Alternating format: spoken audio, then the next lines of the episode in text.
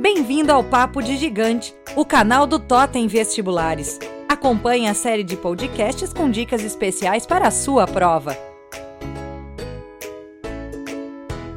Ouça agora as dicas de literatura e artes com o professor Rodrigo.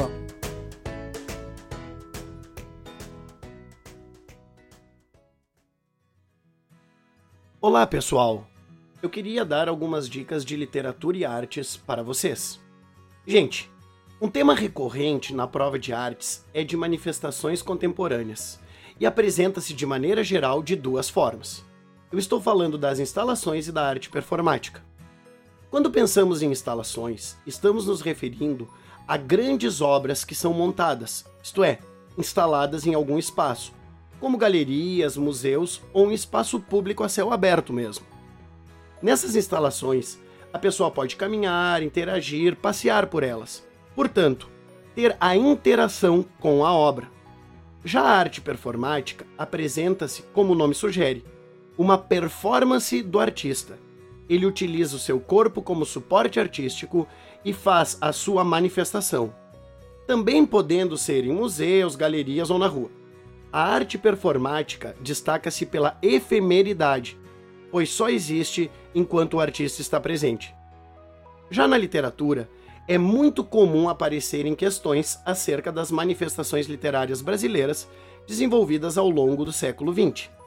Desde o nosso modernismo da primeira fase, também chamado de fase heróica, com seu ideal de ruptura e liberdade, com seus manifestos, como da antropofagia, e seus poemas piada, de autores como Oswald de Andrade, Mário de Andrade ou Manuel Bandeira. Além disso, a narrativa brasileira do chamado romance de 30, marcado pela concisão linguística e pelo amálgama do personagem com a terra, são elementos recorrentes em prova. Narrativas como as de Graciliano Ramos costumam ser cobradas. Também a poesia da década de 30, que versa em uma estética ora intimista, ora social, ou também com uma certa ironia e pessimismo, é questão de prova.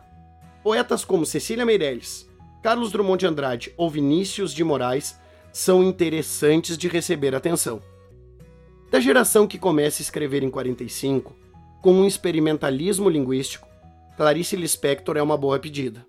A escritora costuma fazer uma profunda análise psicológica, baseada no fluxo de consciência, isto é, seu pensamento corre solto ao longo das páginas, até ter uma grande revelação que mudará sua vida. Ou seja, ela terá uma epifania.